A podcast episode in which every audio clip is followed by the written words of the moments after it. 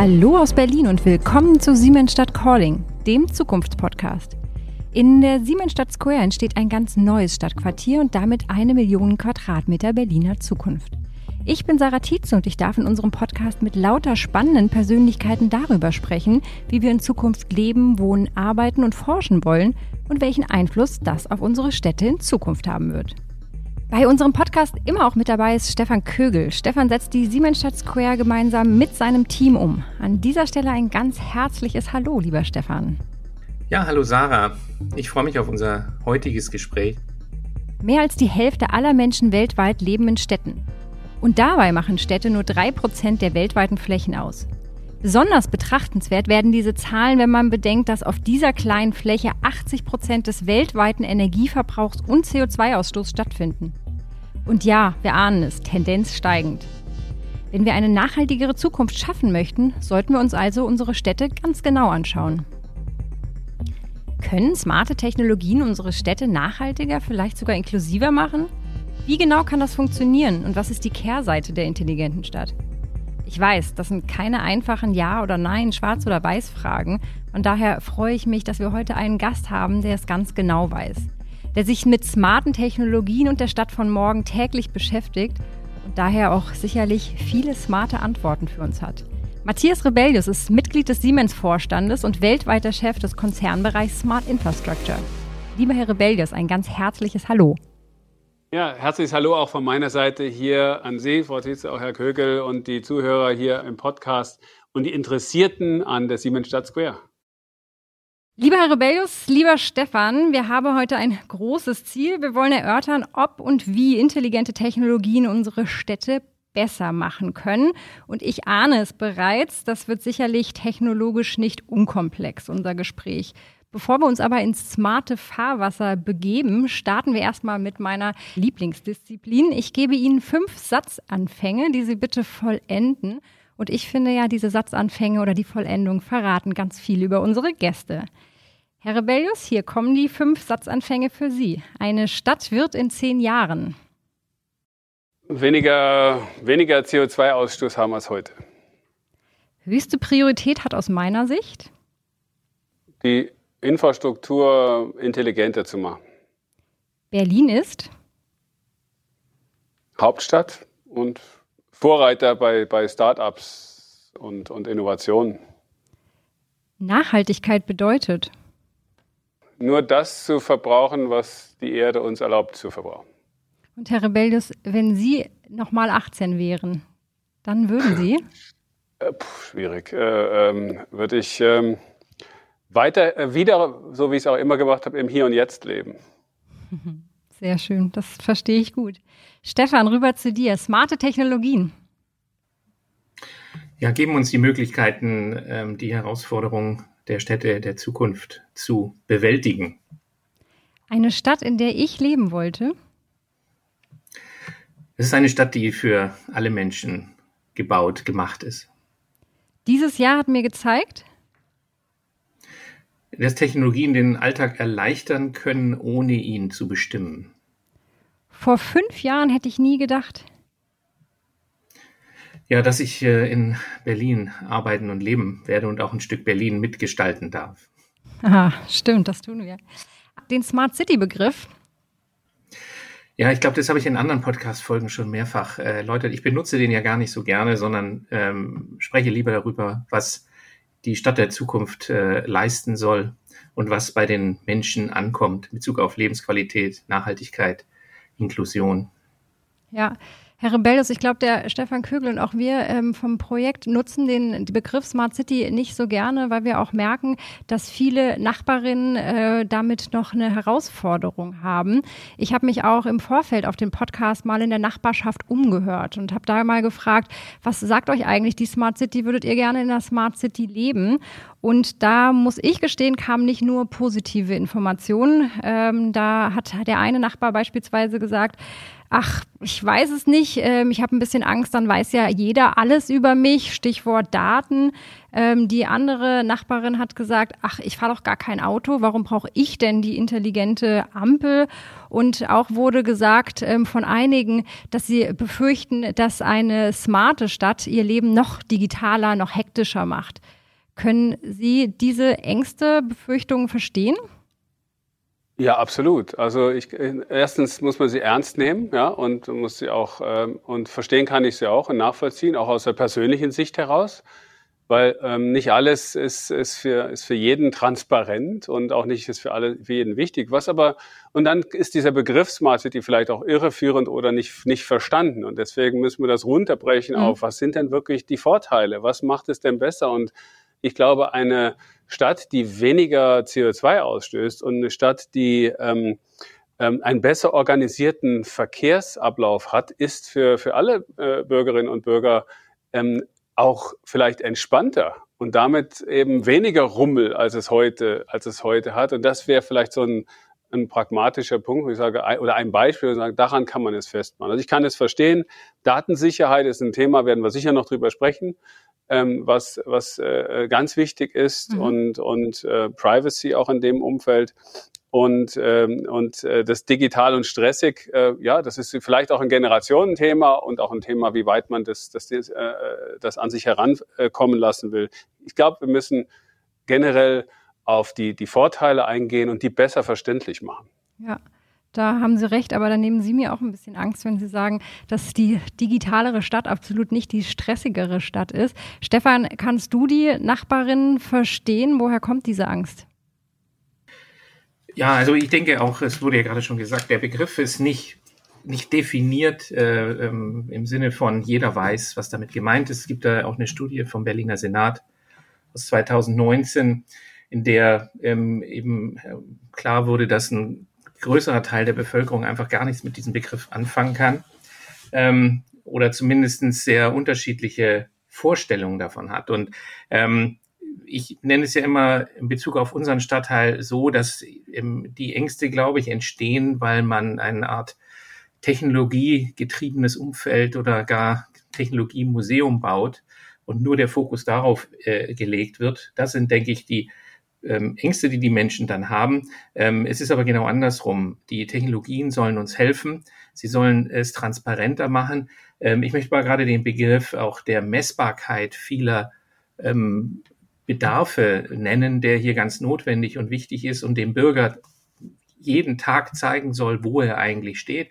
Mein Lieblingsthema ist ja hier immer zum Beispiel die, die Nebenkosten, wenn ich irgendwo wohne, ähm, dass man einfach ähm, mit Technologien heute ohne Probleme jeden Tag abbilden kann, wo man ähm, steht an dieser Stelle.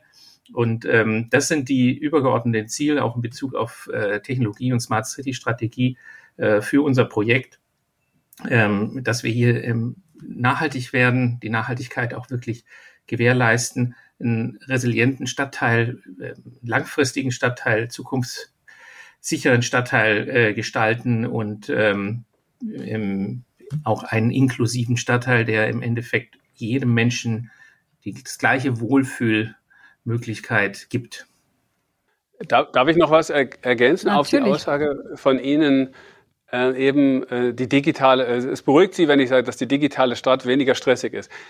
Da wollte ich noch, das ist ein Punkt ganz wichtig an mhm. der Stelle. Und zwar haben wir das selber, hat jeder selber in der Hand. Mhm. Das ist nämlich das digitale Leben kann extrem stressig sein, kann mir auch das Leben erleichtern. Es kann auch mehr, es kann inklusiver sein, es kann äh, aber auch mir den Ablauf erleichtern, wenn ich Dinge, die mir vielleicht Zeit nehmen und ich nicht gerne mache, lasse ich autonom machen. Bei manchen, manche lieben es, Auto zu fahren, äh, andere nicht. Mhm. Und für die ist das ein Stress. Für die autonomes Fahren wäre eine Erleichterung. Und das ist jetzt ein Extremfall. Aber es gibt auch kleinere Dinge. Ich möchte mich nicht um, um, um, die, äh, um das Klima im Gebäude und die Einstellungen kümmern. Das überlasse ich dem autonomen Gebäude und habe dafür mehr Zeit, einen Podcast zu hören zum mhm. Beispiel mhm. oder was anderes zu machen. Wenn ich aber versuche, alles gleichzeitig zu machen, weil es mir die Digitalisierung erlaubt, mhm. äh, drei, vier Dinge gleichzeitig zu tun, äh, dann mache ich mir vielleicht selber mehr Stress. Deswegen haben wir es individuell in der Hand. So, so sehe ich das. Okay, spannend. Also als Angebot für die Bürgerinnen ja. und sie können ja. es wählen, es anzunehmen.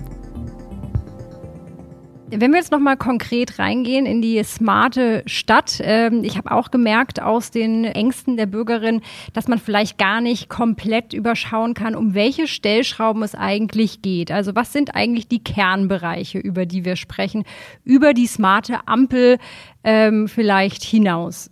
Herr Rebellius. Ja, es wird jetzt die smarte Ampel äh, erwähnen. Die erste, erste Verkehrsampel war ja in Berlin. Ne? Das, am Potsdamer Platz, äh, genau, ja. Genau, am Potsdamer Platz. Ja. Und äh, da hat, das war auch sehr smart an der Stelle. Ja. ja und jetzt gibt's halt neue Ampeln, die halt, und die, die Intention ist die gleiche, nur die, die Wirkung ist natürlich eine ganz andere, ist vervielfacht, vertausendfacht. Ähm, dass sie eben den Verkehrsfluss optimieren, um damit dann eben auch das Leben äh, einfacher und besser und sicherer zu machen. Also damit sind wir schon beim Verkehr. Also die drei, mhm. Drei Hebel ist einmal natürlich die Verkehrsinfrastruktur. Mhm. Ähm, das heißt, wir sind gerade, gerade läuft die IAA in, in, in München auch, auch äh, mit Siemens Beteiligung und natürlich auch ähm, äh, mit sehr starkem Fokus auf Elektromobilität auf äh, Modalitätskonzepte, die über das individuelle Fahren hinausgehen, Wechsel von eigenem Fahrzeug auf Leasing, auf, auf, auf, auf ähm, Sharing-Modelle oder auch auf öffentlichen Verkehr, wie das am besten aufeinander abgestimmt werden mhm. kann. Da ist ein riesiges Potenzial drin, auch ähm, ähm, die Stadt und das Leben der Stadt smarter zu machen. Das zweite ist natürlich das Energiekonzept. Mhm auf erneuerbare Energien umzusteigen, auf dezentrale Energiekonzepte zu gehen, was natürlich ohne Digitalisierung und hier ähm, kann ich nur noch mal daran appellieren, dass jeder, dass es jedem auch bewusst wird. Ich kann, wenn ich eine Energieerzeugung in einem Kraftwerk ersetze durch Tausende oder Zehntausende, die miteinander kommunizieren, dann geht das ohne Automatismen, ohne intelligente Netze und Software nicht. Und da braucht es die Digitalisierung und die Chancen und die Möglichkeiten sind dafür da. Da haben wir auch Vorzeigeprojekte und Beispiele in, in, verschiedenen, in verschiedenen Regionen, die wir dafür verwenden, hernehmen können. Und dann natürlich die Gebäude, wo wir nicht nur meiner Meinung nach zu viel als Outdoor-Fan zu viel Zeit verbringen in Gebäuden, ähm, aber auch in Gebäuden immer noch zu viel Energie verbrauchen. Das heißt, mhm. die der, der Reduzierung des Verbrauchs geht einher mit der Optimierung der Erzeugung und, ähm, und, und, und, dem, und, und mit dem Verkehr. Damit haben wir, glaube ich, die drei Haupthebel innerhalb einer Stadt.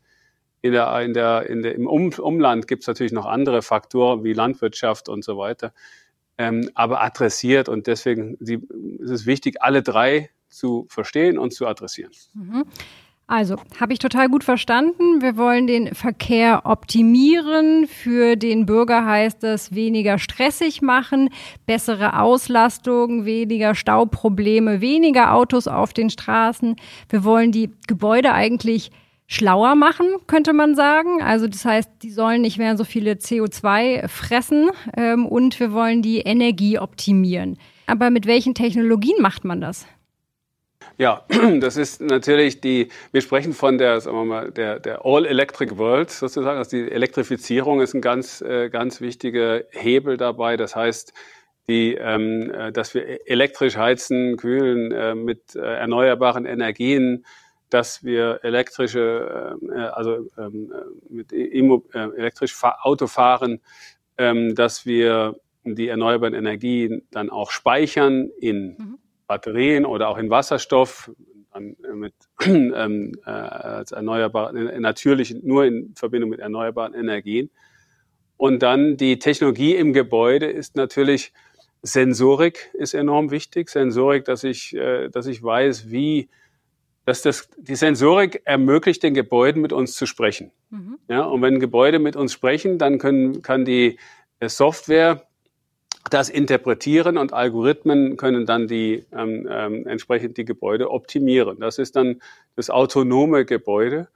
Ähm, und das Autonome ist in einem Smart Building, ist dann in einem, einem Smart Grid. Das heißt, ich brauche Technologien, die das Netz in, in Sekundenschnelle auch immer verändern, zuschalten können, abschalten können, äh, die, ähm, die Richtung des Energieflusses umkehren ähm, mit, äh, und das vorher simuliert äh, in einer, in, mit einem digitalen Zwilling und dann in der Realität ähm, abgebildet und gemacht. Das heißt, das Zusammenspiel von intelligenten Netzen, intelligenten Gebäuden in einer äh, vollkommen elektrifizierten Welt sind, glaube ich, die Haupttechnologien hier. Mhm.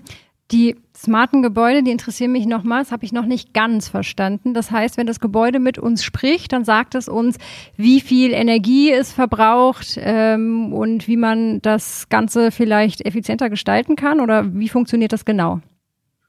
Ja, ich kann natürlich jetzt mal die wenn ich Gebäudeteile habe, die im Moment weniger oder nicht genutzt werden, dann kann ich da natürlich auch die Klimatisierung, ich kann das Licht äh, äh steuern und optimieren. Ich kann aber auch dahin hingehen und sagen, das war den ganzen Tag keiner drin, dann muss auch abends keiner sauber machen. Hm. Das heißt, ich kann auch die Service-Einsätze danach und die Reinigung danach optimieren und damit nicht nur Kosten, sondern auch Ressourcen ähm, äh, sparen. Ich kann die, ähm, äh, die äh, wenn, wenn jetzt auch die Leute wieder ins Büro kommen, ja, äh, die Plätze äh, zu ähm, buchbar machen. Ich kann äh, ähm, Meetingräume äh, buchbar machen und damit die effiziente und Covid-konforme, Regel, äh, Covid-regelungskonforme Nutzung von Gebäuden ähm, steuern. Das sind alles Funktionen von ähm, intelligenten äh, äh, Gebäuden basierend auf der auf Sensor und auf, ähm, auf äh, Algorithmen oder Softwaretechnologie. Ah, spannend. Das heißt, spannend, dass Sie auch Covid angesprochen haben. Ich habe nämlich selber gemerkt, äh, durch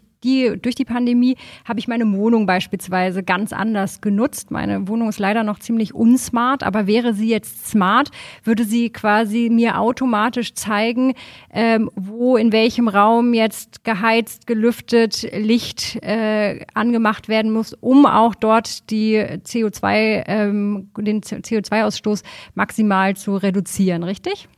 Also auch Luft, Luftqualität ähm, zu monitoren, heute natürlich auch geht hin bis zu auch äh, Aerosolfiltern natürlich, mhm. dass ich sage, welche, ähm, äh, welche Aerosole sind in der Luft. Und die Aerosole sind ja, wie wir jetzt alle wissen, aus der, aus, aus der anderthalb Jahren Pandemie ähm, ähm, diesbezüglich äh, sehr wichtig, dass sie halt gefiltert und raus, rausgefiltert werden.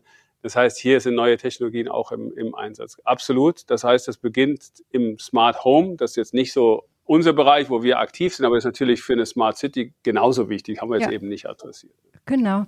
Ja, spannend. Stefan, wenn wir da mal reinspringen in die Siemensstadt, sind natürlich ganz andere Dimensionen möglich. Das heißt, ich spreche jetzt klein über meine Wohnung, aber in Siemensstadt entstehen ja auch Schule, Kitas und andere städtische Einrichtungen, die man dann natürlich äh, smart gestalten kann. Was entsteht hier genau? Ja, du hast schon angesprochen, die ähm, soziale Infrastruktur ist natürlich ein ganz wesentlicher Bestandteil, weil wir auch ähm, 8000 Menschen in Wohnungen hier oder für 8000 Menschen Wohnungen zur Verfügung stellen werden, also fast 300.000 Quadratmeter. Ähm, entsprechend dazu Gastronomie, Einzelhandel. Ähm, wobei natürlich die Frage gerade hierzu ist, was ist denn in 20, 30 Jahren in einer Stadt der Bedarf für Gastronomie vor allem oder für Einzelhandel, da entwickelt sich im Moment sehr viel. Ähm, wir werden ungefähr 400.000 Quadratmeter Gewerbe haben und äh, 200.000 Quadratmeter Industrie, ganz wichtig zu nennen. In einem städtischen Umfeld, Industrie ist ähm, sicherlich ungewöhnlich bei einer solchen Entwicklung ähm, oder gibt es kein vergleichbares Projekt im Moment.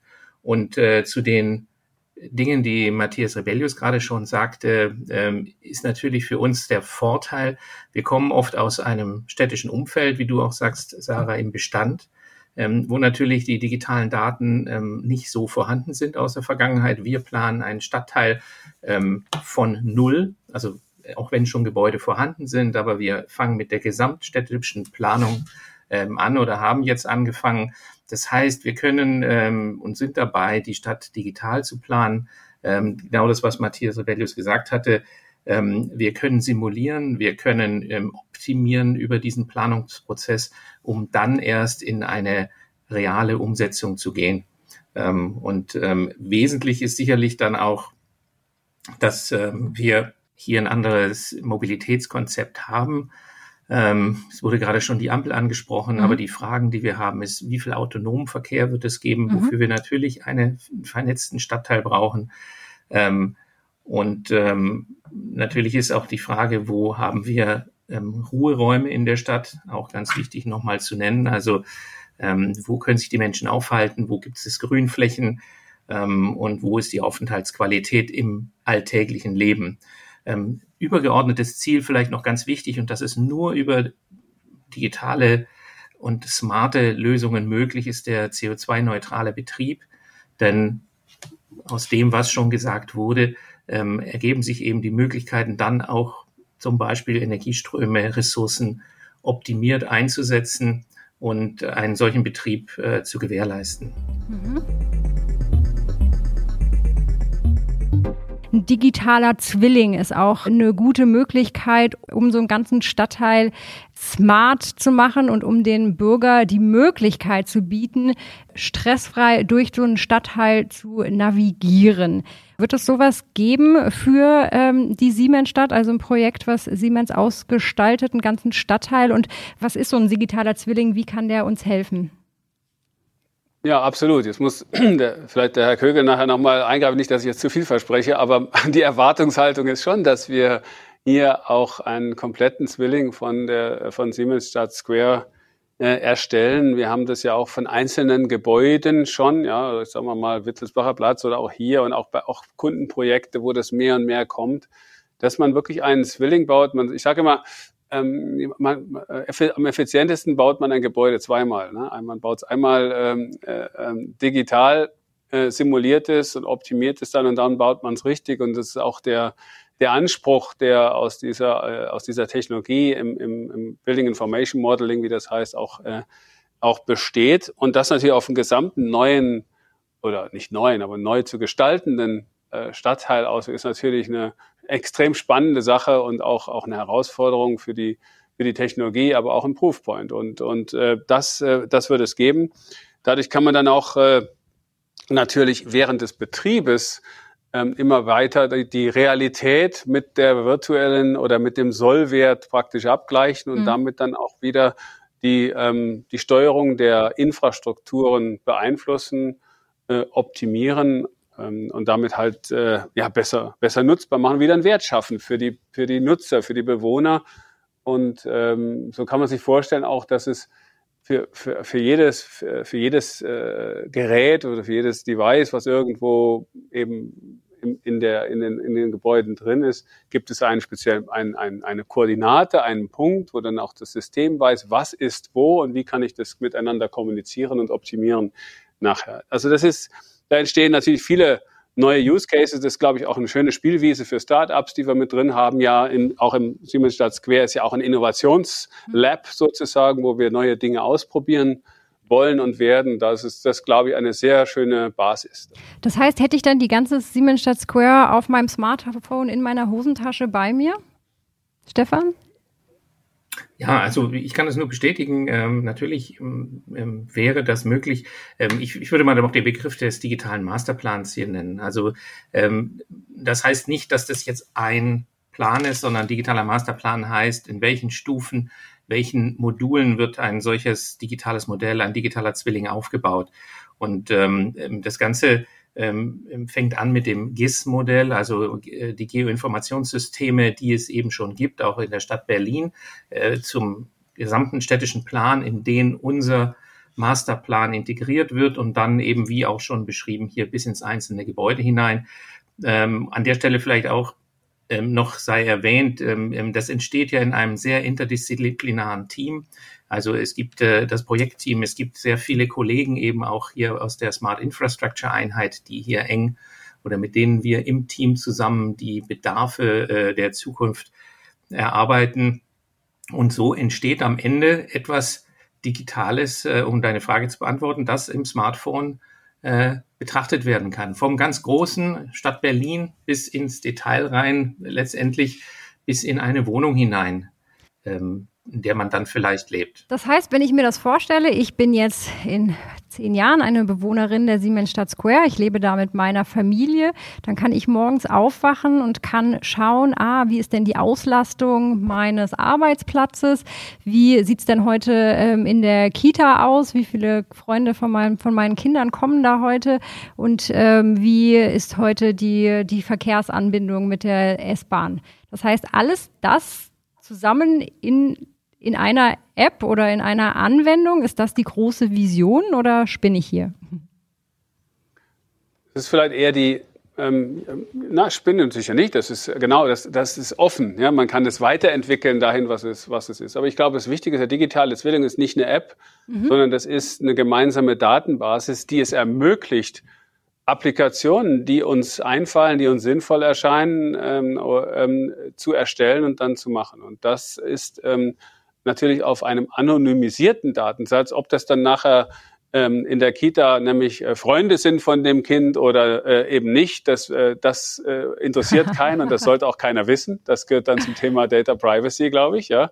Ähm, sondern äh, diese Details und einfach nur, wie ist die Auslastung? Ist es, äh, ist es, ist es, ist es äh, überfüllt? Ist es, ähm, mhm. wo ist noch, wo ist noch, wo ist noch Platz? Das geht schon und das ist auch die Intention dahinter. Also wichtig zu verstehen, der digitale Zwilling ist eine Datenbasis. Mhm die erstellt wird während des, der Planung, während des Baus, die immer wieder ajour gehalten wird sozusagen über den gesamten Lebenszyklus und dann nicht nur den Bau optimiert, sondern, sondern wo 80 Prozent der Kosten äh, äh, entstehen, ist nämlich über den Lebenszyklus und, ähm, und äh, auch den Betrieb damit dann ähm, ermöglichen. Diese Plattform kann genutzt werden von Applikationen, äh, sei es von Siemens, sei es von, von Bewohnern, von Nutzern, von Firmen, von Partnerfirmen, Startups, die dort eben auch ähm, Angebote für die Bewohner und Besucher von Siemens Stadt Square ähm, anbieten. Super spannend. Herr Rebellius, Sie sprachen gerade das Thema Data Privacy an. Und das ist natürlich auch was, was alle interessiert. Wie schaffe ich das? Auf der einen Seite äh, ganz viele Daten zu bekommen, um das, was Sie eben beschrieben haben, zu realisieren. Auf der anderen Seite aber auch ähm, mit den Daten, der, mit den Persönlichkeitsrechten und den Daten der Bürgerinnen so umzugehen und äh, da nicht in Datenschutz einzugreifen. Ja, also das ist für uns ein ganz wichtiges Thema und ähm, da spreche ich glaube ich nicht nur für Siemens, sondern für alle, die an, an, an dem Projekt beteiligt sind, auch, auch für die, die Stadt Berlin, für die Gesamt, für die Bundesregierung, aber, aber auch für die ganze Industrie, dass, ähm, dass das wichtig ist und äh, wir das sehr, äh, sehr ernst nehmen. Deswegen ist es, muss man auch sagen, welche Daten sind eigentlich ähm, wichtig. Ich habe das eben spaßhalber mit der Kita, mit dem Beispiel damit zum Ausdruck bringen wollen ähm, es geht nicht darum, wer das ist, wer die Person ist. Das ist für den Betrieb ja. von der Infrastruktur eigentlich völlig egal. Und damit kann und sind alle Daten völlig äh, anonymisiert äh, in, der, in der Plattform und äh, nicht zu Personen zuzuordnen. Das ist äh, was anderes, wenn Sie eine Bankbeziehung haben oder wenn Sie ähm, äh, äh, auf Social Media äh, privat unterwegs sind, dann sind die Daten natürlich Ihnen selber persönlich zugeordnet und enthalten auch die persönlichen Daten. Und das ist eben hier anders. Und ähm, äh, das deswegen äh, glaube ich auch äh, ja, weniger kritisch, aber sensibel und mit, muss mit höchster Transparenz auch immer wieder äh, drüber gesprochen werden. Vielleicht darf ich da noch was ergänzen, ähm, weil wir das ja heute in den sozialen Medien auch erleben. Ähm, es wird äh, wirklich auch eine hohe Verantwortung des Einzelnen sein, mhm. ähm, inwieweit er mit äh, seinen Daten umgeht. Dann natürlich bieten diese Möglichkeiten auch zum Beispiel in der Kita, dass man, wenn man das will, selber sie personalisiert, damit ein Freund sieht, wenn der andere Freund in der Kita ist. Und äh, wie gesagt, aber das ist dann eine Frage des Einzelnen, inwieweit er diese Daten freigeben will. Und ähm, das ist ja auch ein bisschen ein Phänomen heute, dass ähm, der Einzelne irgendwo stark motiviert ist, ja. seine Daten im Netz zu hinterlegen. Ähm, aber ähm, wie gesagt, es ist die Verantwortung des Einzelnen, die man ihm dann auch nicht abnehmen kann. Rein für den Bedarf, wie gesagt, sind äh, anonyme Daten völlig ausreichend. Ja, sehr spannend und wie Herr Rebellus gesagt hat, es ist alles ein Angebot für die Bürger. Wir hatten das letzte Mal ja unseren Podcast mit Raul Krauthausen und haben da darüber gesprochen, ähm, wie wichtig es ist, eine Stadt für alle zu bauen, eine barrierefreie Stadt, eine inklusive Stadt. Können smarte Technologien auch hier was leisten? Kann eine smarte Technologie eine Stadt auch inklusiver machen? Ja, ähm, äh, abs absolut. Nicht nur die Stadt, sondern auch das, das Leben allgemein, wenn es richtig eingesetzt wird. Ich, wenn man jetzt, da braucht man gar nicht nur vom äh, autonomen Fahren sprechen, da kann man auch von, äh, ähm, äh, ich glaube, es sind viele, es sind, oder es gibt viele digitale Lösungen und Angebote, äh, um eben das, das Leben mit Einschränkungen auch äh, dann ähm, für diese, für diese Personen äh, lebenswerter und einfacher zu machen und zu unterstützen, auch als Angebot. Da gibt es äh, gibt's ja ganz viel, wo sich, wo die Digitalisierung dazu genutzt werden kann. Bei uns im Konkreten haben wir gerade hier ja auf der IAA, auf der Automobilausstellung mhm. in München auch gezeigt, wie autonomes Laden funktioniert, ja, ja Autonomous Charging wo man dann eben äh, was, wo, wo man gar nicht aussteigen muss, wo der Roboter das Auto lädt, man fährt einfach vor. In dem Fall war es sogar ein autonomes Fahrzeug, was autonom geladen wurde, was vielleicht noch mal einen Schritt weiter nach vorne gedacht ist. Aber ich habe ja auch da im, äh, im Gespräch mit, mit dem Raul Krauthausen auch drüber gesprochen, dass wir ähm, diese Hinweise, die auch von, von den Sozialhelden und von ihnen, von ihnen da kamen, auch ähm, äh, sehr, sehr ernst nehmen und uns auch äh, zum, zum Ansporn genommen haben, ähm, unsere Ladeinfrastrukturen äh, eben inklusiver zu machen und eben über das sind einfache Dinge, wie er gesagt hat, dass es einfach in der richtigen Höhe angebracht ist, dass man da äh, auch äh, zugänglich ist, dass sie, wie, wie die Säule angebracht. Es geht nicht nur ums Autonome und alles automatisieren, das ist dann vielleicht so der Endzustand. Aber äh, das ist ähm, äh, äh, sicher so und wir werden an der Stelle ganz äh, stark auch weiterarbeiten, weil äh, nur eine inklusive Stadt ist auch eine intelligente und smarte City. Stefan? Ja, ähm, ich würde vielleicht ergänzen wollen, eben die Vernetzung zum Beispiel von Verkehrssystemen ist hier ein ganz wichtiger mhm. Bestandteil, dass eben ein, ein, ein Mensch mit einer Behinderung, welcher Art auch immer, für ihn zugeschnitten ähm, entsprechende Mobil Mobilitätskonzepte oder ähm, Verkehrssysteme, besser gesagt, ähm, genannt bekommen kann. Also er möchte von A nach B und dann kann ihm ein, ein, ein, eine App in dem Fall sicherlich auch zum Beispiel sagen, du, wenn er, wenn er, du läufst jetzt dahin, wenn er vielleicht blind ist und dort gibt es dieses Mittel und dann das nächste oder ein Rollstuhlfahrer, weil vielleicht irgendwo ein Aufzug kaputt ist, kann dann eine App ihm sagen, du musst jetzt so und so und kannst da und da lang gehen. Also dass er dann nicht an, an irgendwelchen Stellen in, ins Stocken gerät. Und das sind schon ähm, ähm, denke ich, sehr interessante und sehr wichtige Möglichkeiten, um ein selbstverständliches Alltagsleben zu ermöglichen, ohne permanente Barrieren. Ja, Total, total spannend. Ich habe da jetzt wirklich viel rausgelernt und wirklich ge, ge, verstanden, dass die Smart City ein Angebot ist an die Bürgerinnen und eine Methode, um unsere Stadt nachhaltiger, inklusiver, lebenswert zu machen. Und dass jeder auch gefragt ist, mitzumachen, aber jeder eben auch das nur als Angebot verstehen sollte. Herr Rebellius, vielen Dank dafür. Gibt es noch was, äh, was wir nicht thematisiert haben, was Sie unseren Hörerinnen äh, mit auf den Weg geben möchten?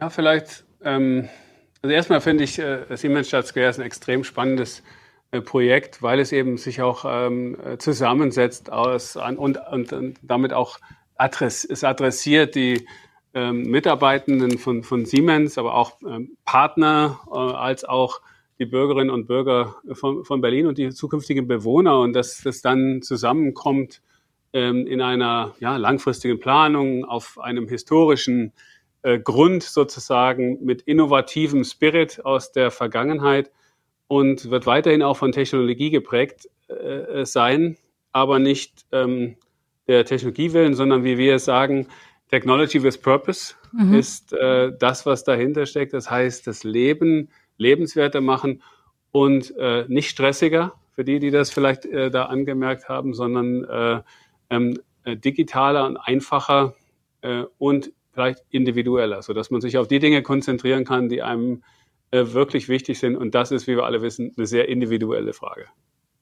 Vielen Dank, Herr Rebellius. Das war ein wunderbares Stichwort. Technology with Purpose heißt, wir machen Technologie mit dem Zweck, unsere Städte der Zukunft lebenswerter und nachhaltiger und auch ein Stück inklusiver zu machen. Vielen Dank für das spannende Gespräch mit Ihnen beiden und liebe Zuhörer, Ihnen wünsche ich einen schönen Tag. Vielen Dank fürs Reinhören und seien Sie auch beim nächsten Mal dabei. Tschüss aus der Siemensstadt Square. Vielen Dank, Herr Rebellius. Vielen Dank, Sarah. Danke. Tschüss. Tschüss zusammen.